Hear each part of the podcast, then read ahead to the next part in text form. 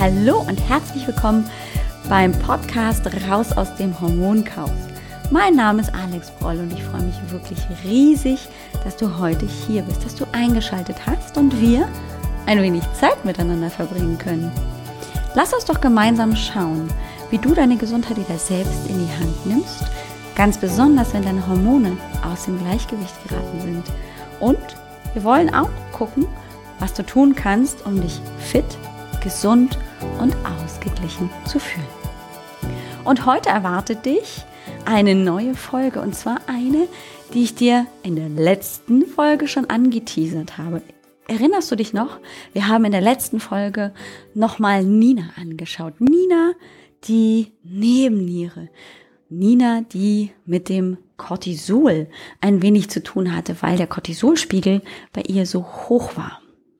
Und heute möchte ich dir erzählen, was denn passiert, wenn Nina dann plötzlich völlig ausgeraubt und ausgebrannt ist. Ja, Nina hatte also immer viel Stress. Den hat sie so empfunden. Egal, ob wir Außenstehende das jetzt so empfinden, für Nina war das, was sie täglich erlebt hat, viel mit Stress verbunden. Und das sorgt dafür, dass die Nebenniere also mehr Cortisol ausschüttet, als sie das normalerweise in Ruhe oder in einem entspannten Zustand täte.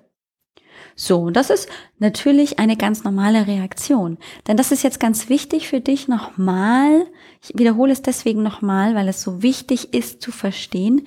Es ist eine völlig normale Reaktion, dass der Körper auf einen Stressor mit der Ausschüttung von Cortisol reagiert. Und das ist völlig natürlich und auch einfach unserer Evolution geschuldet. Als wir damals noch in der Höhle waren, du erinnerst dich an den Säbelzahntiger, da brauchten wir all das, was Cortisol tut in unserem Körper, um gut zu funktionieren. Das heißt, der Blutzuckerspiegel steigt an, weil einfach das Cortisol dafür sorgt, dass aus Aminosäuren und ähm, eben dem Glykogen schnell Glucose entsteht, das dann dafür sorgt, dass die Energie schnell verfügbar ist, und zwar im Blut. Und das wiederum sorgt dafür, dass das Insulin ansteigt, damit es in die Zelle hinein kann. Es sorgt dafür, dass das das Herz schneller schlägt, dass der Blutdruck nach oben geht, dass wir fokussierter sind, dass die Muskeln sich anspannen, all das. Da erinnerst du dich dran. Und das ist wichtig, das im Kopf zu haben, damit du verstehst, dass das Cortisol kein schlechtes Hormon ist. Nein, das Cortisol ist ein Hormon, das dafür sorgt, dass wir am Leben bleiben. Das ist ein Überlebenshormon. Wir brauchten das und wir brauchen das auch immer noch, wenn es darum geht, unser Überleben zu sichern. Es ist aber tatsächlich so, dass es ja nur endlich zur Verfügung steht. Wenn du jetzt zum Beispiel, naja, eine schwere Erkrankung hattest oder ähm, aus, aufgrund von Stress wenig oder vielmehr unzureichend gesund gegessen hast, also viel auf Fastfood zurückgegriffen hast, ähm, vielleicht auch gerne einfach schnelle Kohlenhydrate gegessen hast, Weißmehlprodukte oder einfach auch mal gerne in die Naschi-Schüssel äh, reingegriffen hast, dann sorgt das dafür, dass damit einfach nicht genügend Vitamine aufgenommen werden und unsere Nebenniere, vor allem die Nebennierenrinde, braucht gute Vitamine, Vitamin C, Vitamin B, Vitamin E. All diese Vitamine sind ganz, ganz, ganz wichtig. Und wenn das nicht vorhanden ist, dann können bestimmte Produktionsprozesse nicht stattfinden. Tja, und dann kann vielleicht auch ähm, die Nebenniere nicht mehr so funktionieren, wie sie das eigentlich sollte, um das Cortisol zu produzieren. Das, was Cortisol tatsächlich heute so schlecht in Anführungszeichen macht, ist, dass wir inzwischen wissen, das wurde wissenschaftlich bewiesen, dass ähm, das metabolische Syndrom tatsächlich darauf zurückzuführen ist. Und jetzt fragst du dich bestimmt, was zum Teufel ist das metabolische Syndrom? Na, das ist im Prinzip nichts anderes, als dass ähm, eine Kombination an verschiedenen Faktoren zu einem erhöhten Risiko für Herzerkrankungen führen kann. Und zwar gehört dazu einmal die abdominelle Fettleibigkeit, also ich nehme vor allem zu am Bauch.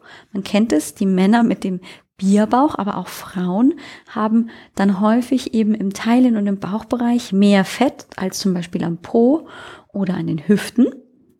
Es besteht ein Bluthochdruck, der vielleicht sogar schon medizinisch behandelt wird. Die Blutfettwerte sind nicht gut, die sind definitiv erhöht und es besteht eine Insulinresistenz.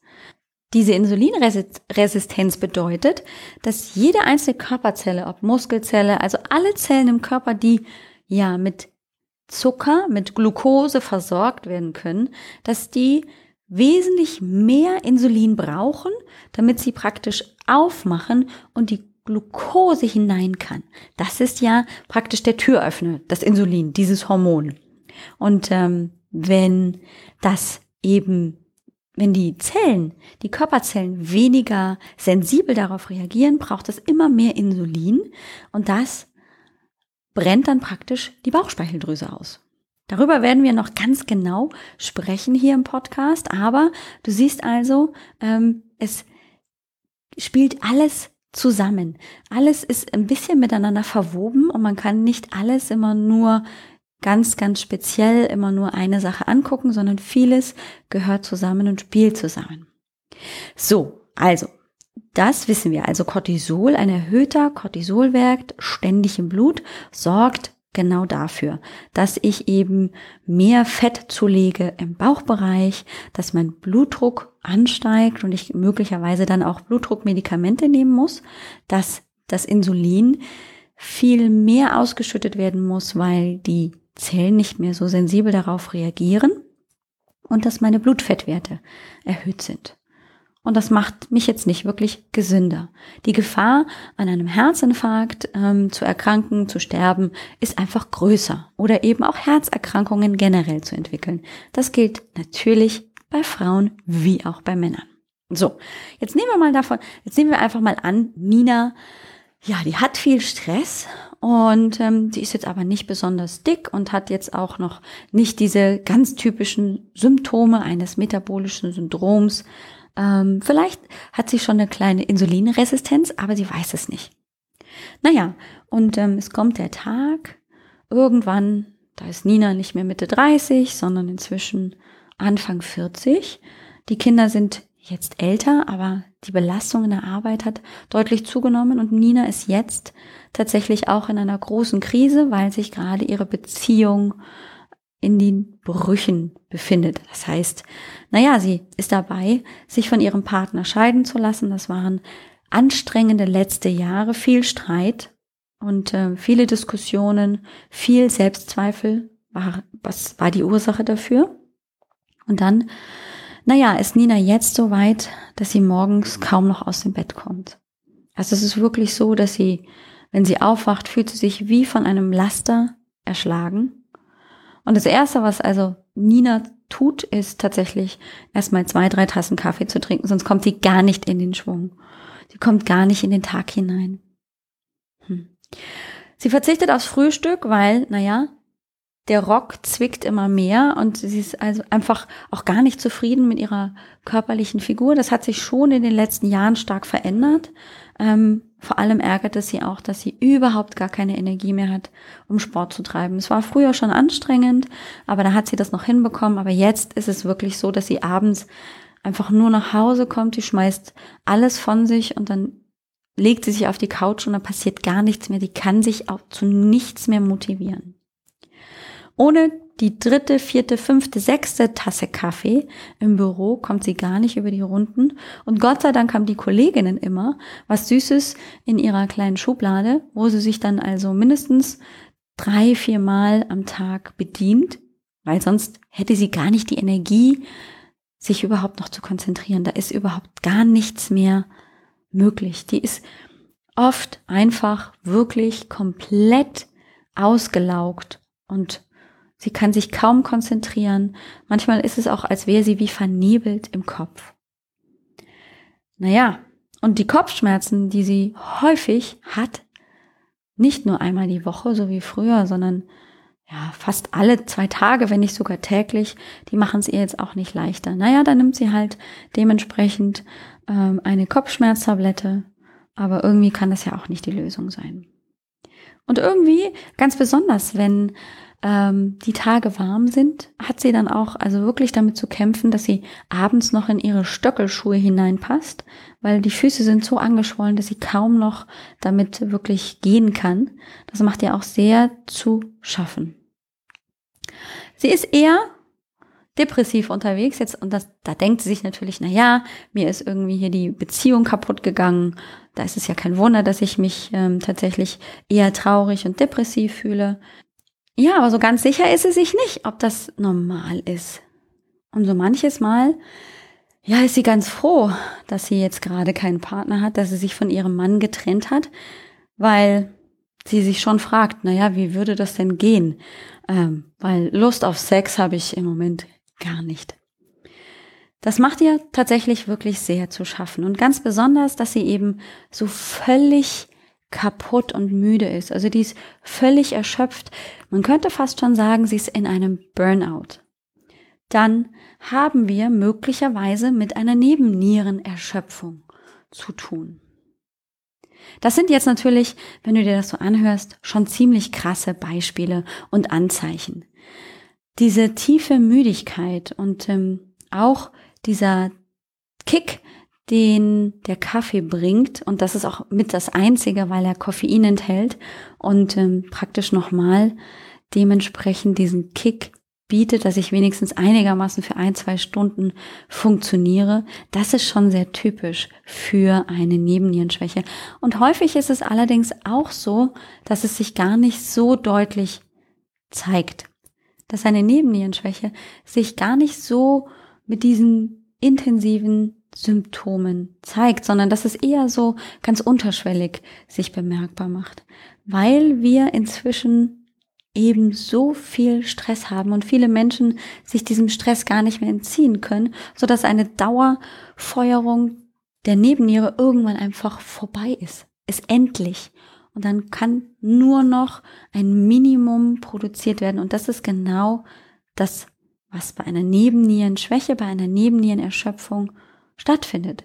Die Nebenniere tut alles, um, unseres, um unser Überleben zu sichern, um Cortisol zu produzieren, aber zu Lasten zum Beispiel von anderen Hormonen, die in diesem Produktionsprozess praktisch auch untereinander stehen. Und alles, was der Körper tut, ist zu sagen, hey, ich brauche zum Beispiel von Progesteron einfach Teile und dann kann nicht mehr so viel Progesteron produziert werden. Oder hey, ich nehme mir was vom Östrogen und dann kann eben nicht so viel Östrogen produziert werden.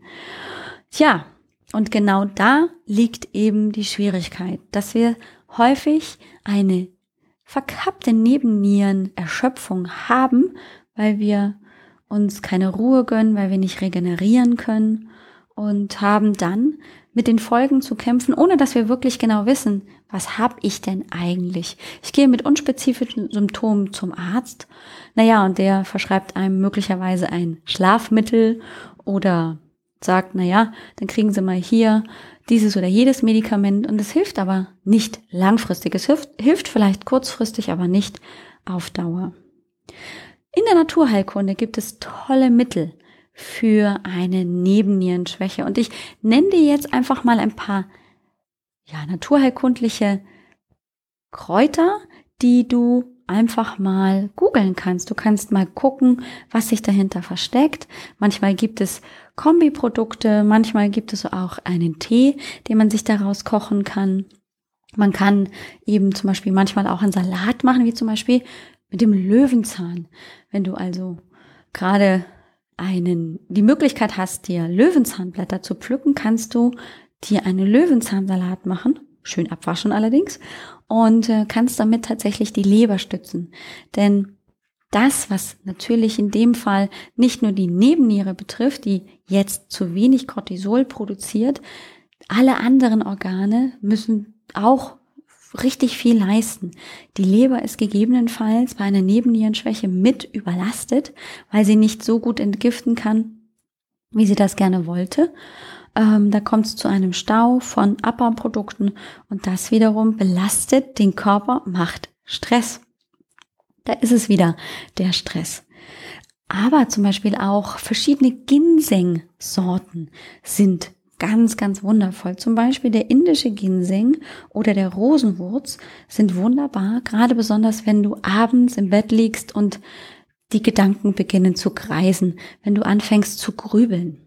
Da gibt es tatsächlich manchmal Tropfen, die man sich in der Apotheke besorgen kann oder eben Kombiprodukte, die da den indischen Ginseng und den Rosenwurz enthalten. Der sibirische Ginseng und generell auch der Ginseng, die sind ganz besonders gut für Erschöpfung. Also wenn du einfach mal in die Apotheke gehen magst und dann sagst, ja, ich hätte gerne ein Ginseng-Produkt, dann kriegst du vielleicht von der oder der Firma ein Ginseng-Produkt und das kann vielleicht schon mal der erste Schritt sein, um einfach auch phytotherapeutisch die Nebennierenschwäche anzuschauen und zu unterstützen. Natürlich sind das immer nur Kleinigkeiten, die man selber machen kann, denn häufig ist es nicht nur alleine die Nebennierenschwäche, die hier den Stoffwechsel durcheinander bringt, sondern es ist oft eben eine Kombi. Dadurch, dass vielleicht auch noch die Östrogene auseinander, durcheinander geraten sind, aus den Fugen geraten sind, das Progesteron vielleicht nicht so vorhanden ist, wie es sein soll. Also da gibt es immer viele Kombis, wie es dazu kommen kann, dass wir uns so fühlen, wie wir uns fühlen. Aber eins haben sie alle gemeinsam, und zwar wir fühlen uns nicht fit. Wir fühlen uns ausgelaugt, kaputt, vielleicht haben wir noch Schmerzen, vielleicht kommt auch noch so eine chronische Infektanfälligkeit dazu. Also das sind häufig Zeichen, Anzeichen dafür, dass auf jeden Fall irgendwas im Körper nicht richtig läuft. Was ich dir dazu empfehlen möchte, ist, und das ist genauso wie im letzten Podcast natürlich schwer. Finde deine Stressoren. Was macht dir Stress? Und überleg doch auch mal, kann es vielleicht sein, dass ähm, du zu wenig schläfst, dass du schon jahrelang zu wenig schläfst? Oder kann es sein, dass du noch ein altes Trauma aus der Kindheit oder aus Vergangenheitszeiten mit dir rumträgst, das dich immer wieder mental stresst und das dann eben dafür sorgt, dass deine Nebenniere überlastet und ausbrennt. Oder hast du tatsächlich chronische Schmerzen, eine chronische Erkrankung, die alle Energie braucht und den Körper aber natürlich chronisch stresst. Also all das, was möglicherweise in deinem Leben Stress verursacht, kann dazu führen, dass deine Nebenniere ausbrennt.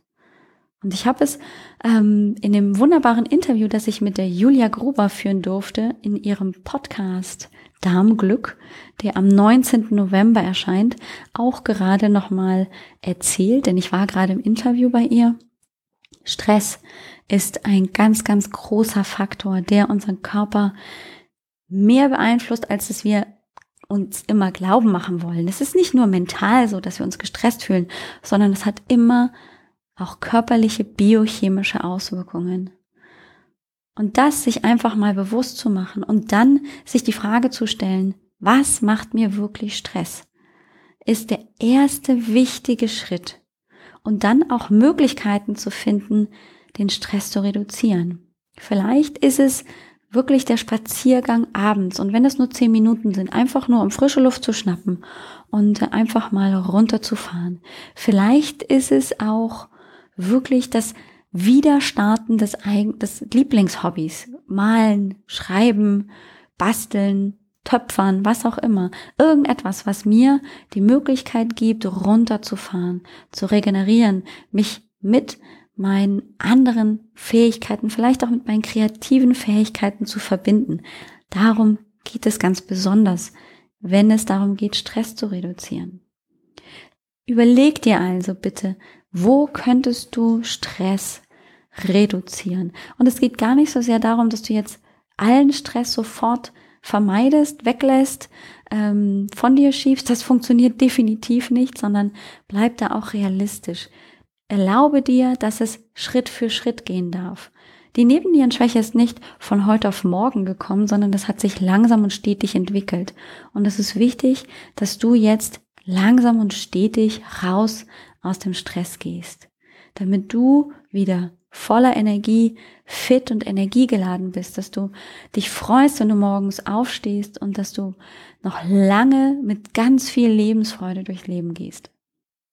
Wenn du Fragen zur Nebennieren, Schwäche zur Nebennierenerschöpfung hast, dann frag mich.